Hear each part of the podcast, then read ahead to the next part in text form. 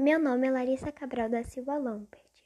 Tenho 11 anos, sou estudante do Centro Educacional de Toledo e estou no sexto ano do Ensino Fundamental 2, na turma 602. Nesse podcast, farei a leitura do conto O Último Rei, do livro Uma Ideia Toda Azul, da autora Marina Colazante, reescrevendo o desfecho do conto.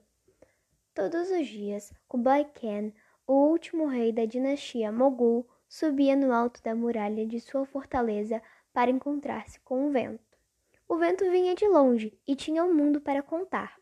Kublai Khan nunca tinha saído de sua fortaleza, não conhecia o mundo, ouvia as palavras do vento e aprendia.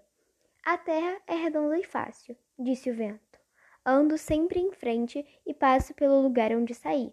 Dei tantas voltas na terra que ela está enovelada no meu sopro. Kublai Khan achou bonito ir e voltar sem nunca se perder. Um dia, o vento chegou mais frio, vindo das montanhas. Foi pedir a neve, gelou o vento ao pé do ouvido do rei. A neve é pesada e macia. Debaixo do seu silêncio, as sementes se aprontam para a primavera. Só flores brancas furam a neve, só passos brancos marcam a neve. Na neve mora o rei do sono.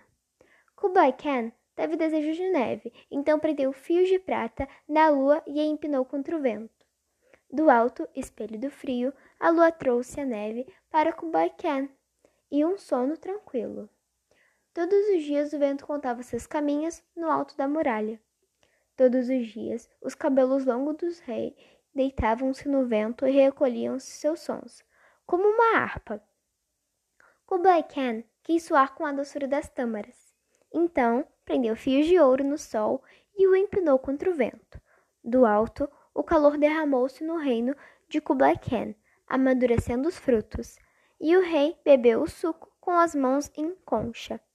No alto da muralha gasta de sempre receber o vento, o mundo punha-se aos pés do rei. E no tempo chegou o dia em que o vento beijou de sal a boca de Kublai Khan, trazendo-lhe o mar. O mar é maior que o deserto e mais profundo que a neve, cantou o vento. O mar é verde como os campos, mas seu capim cresce nas profundezas, e ninguém vê o gado que nele pasta. O mar chama os homens e canta, sua voz tem nome de sereia. Ouviu Kublai chamado da sereia na voz do vento? Sim, ele ouviu.